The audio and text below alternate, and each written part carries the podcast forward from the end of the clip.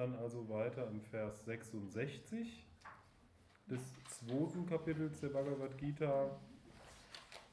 Und da sagt Krishna folgende Worte. Der Unstete kann das Selbst nicht erkennen und Meditation ist für ihn unmöglich. Und wer nicht meditiert, kann keinen Frieden finden.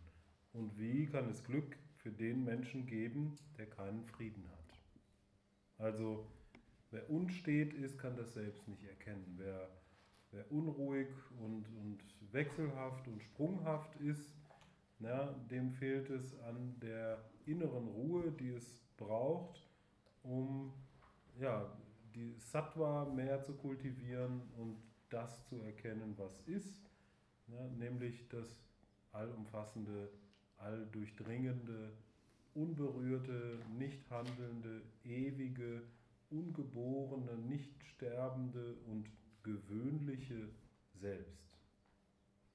Ja, das Selbst ist ja nichts abgefahren Transzendentes oder so, ja, sondern das Selbst ist was ganz Normales, ja, was wir gar nicht suchen brauchen und auch gar nicht finden können, weil wir ja bereits das Selbst sind. Im Koran gibt es auch so eine Aussage, da heißt es, Allah ist dir näher als deine Halsschlagader. Also das Selbst ist dir näher als, als dein, deine Halsschlagader, dein Kopf. Das, was du bist, ist ja schon das Selbst und das können wir gar nicht suchen, zumal suchen impliziert ja, dass es irgendwie ein Objekt ist, was wir finden wollen. Ja, das heißt, eine Suche ist immer Schauen im Außen nach irgendetwas. Und das Selbst kann sich nicht selbst wahrnehmen. Ja, so wie das Auge sich auch nicht selbst sehen kann. Das Selbst ist das Gewahrsein, was alles umfasst.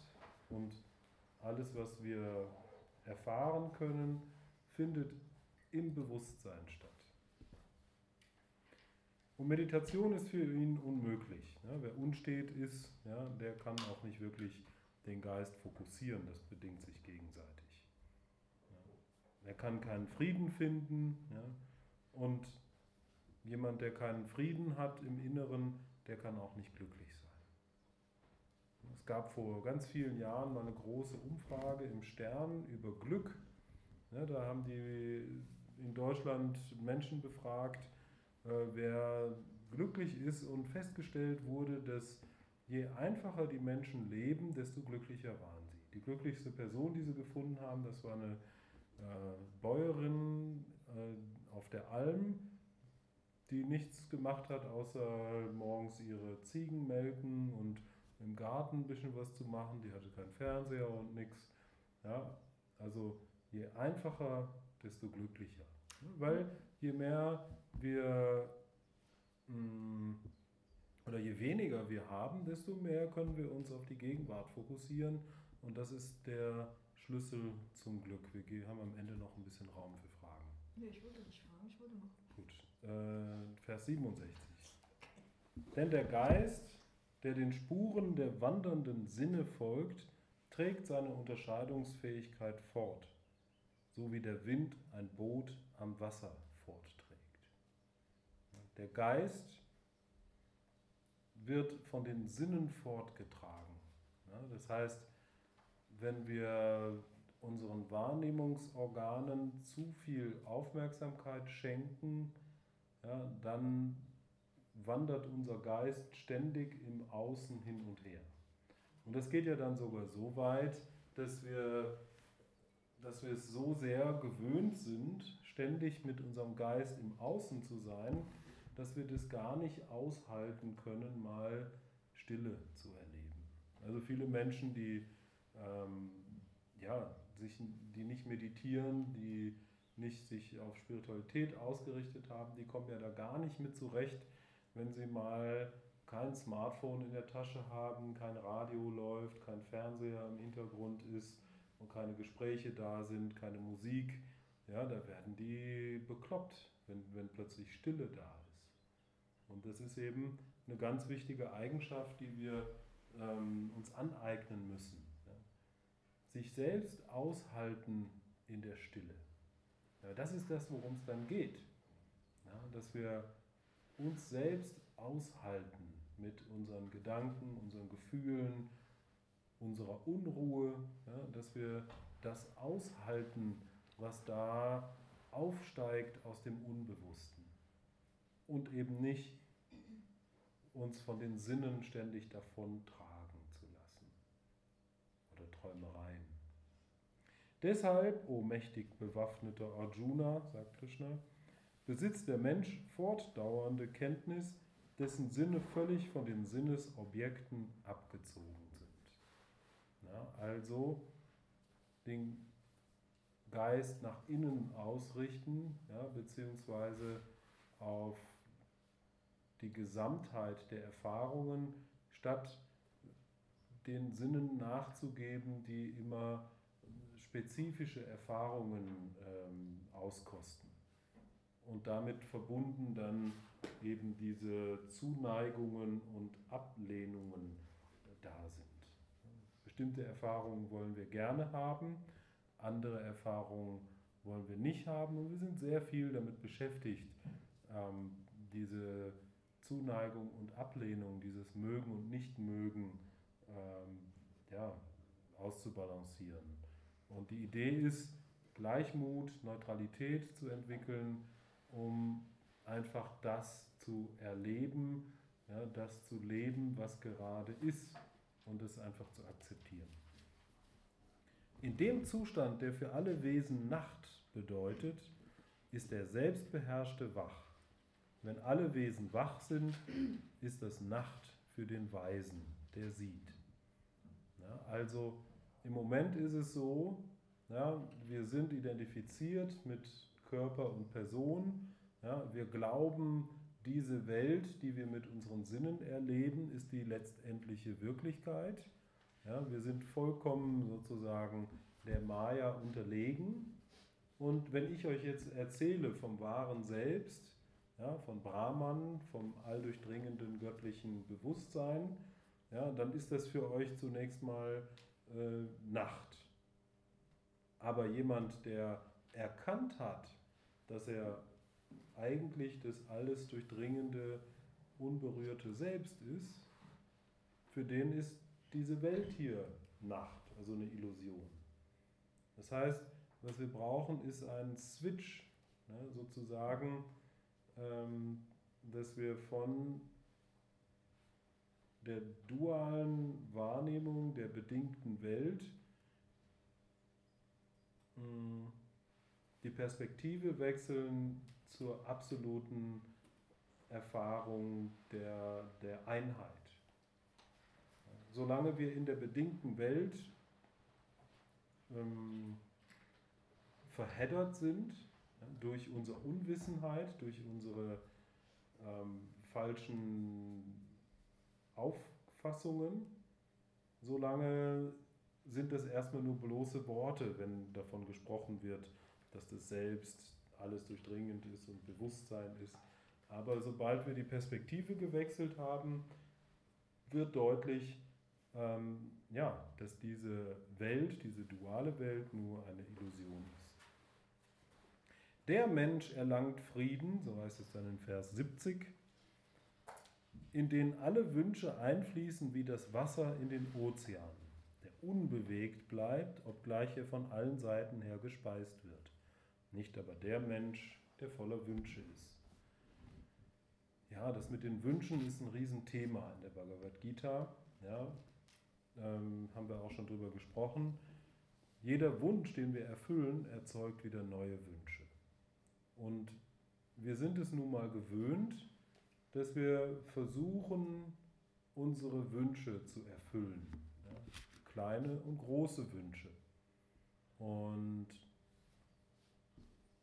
das, was Krishna hier vorschlägt, ist, dass wir die Wünsche nicht weiter beachten, sondern dass wir uns mehr fokussieren auf die Gegenwart und das genießen, was da ist, aber nicht ständig danach trachten, irgendwas zu erreichen, was gar nicht da ist.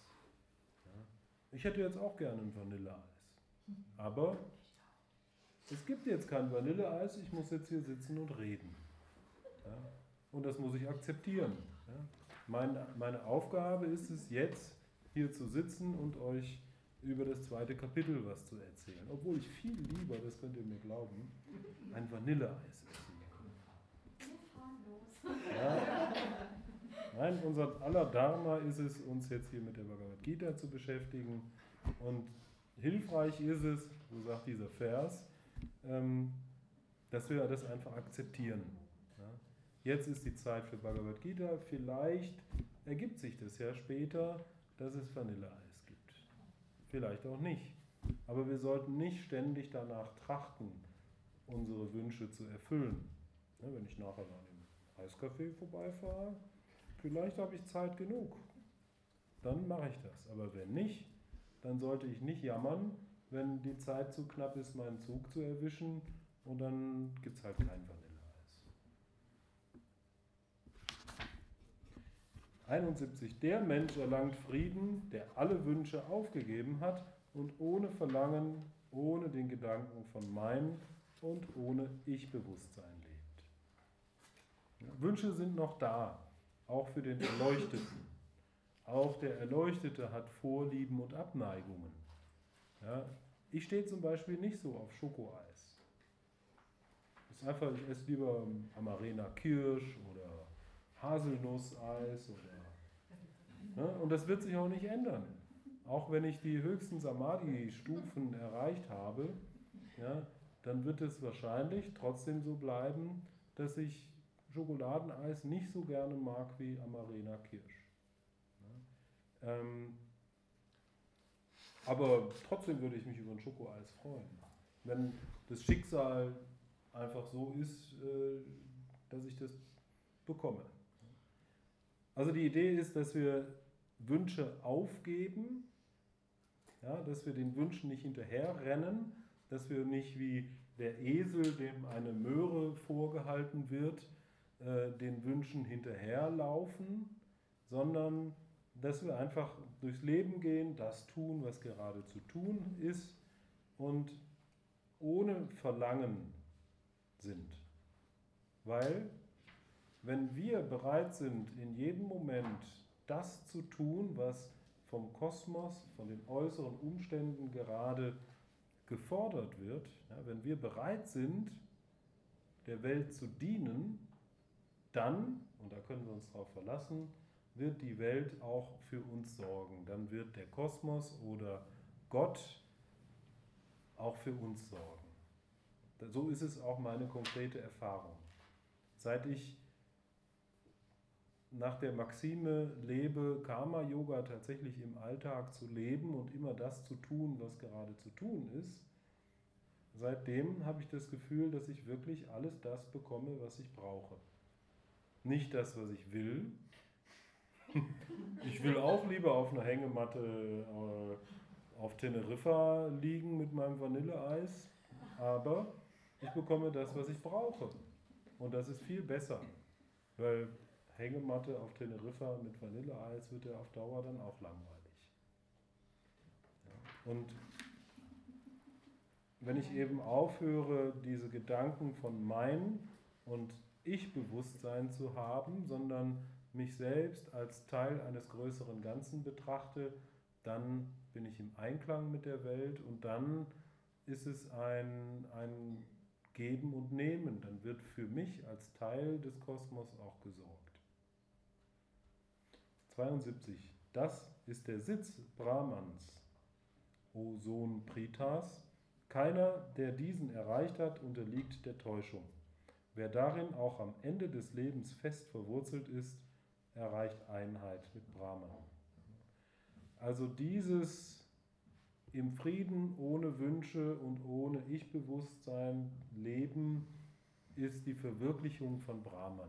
Das ist die Erkenntnis der Einheit, die verbunden ist mit dieser bedingungslosen Zufriedenheit oder was wir auch gerne Ananda nennen, ja, das ist das Erreichen von Moksha, dem, was wir als Ziel des Yoga definieren.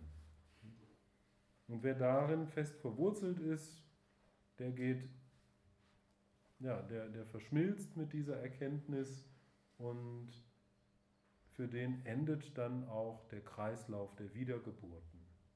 Ja, der Kreislauf der Wiedergeburten ist dann zu Ende, wenn wir ihn erkannt haben.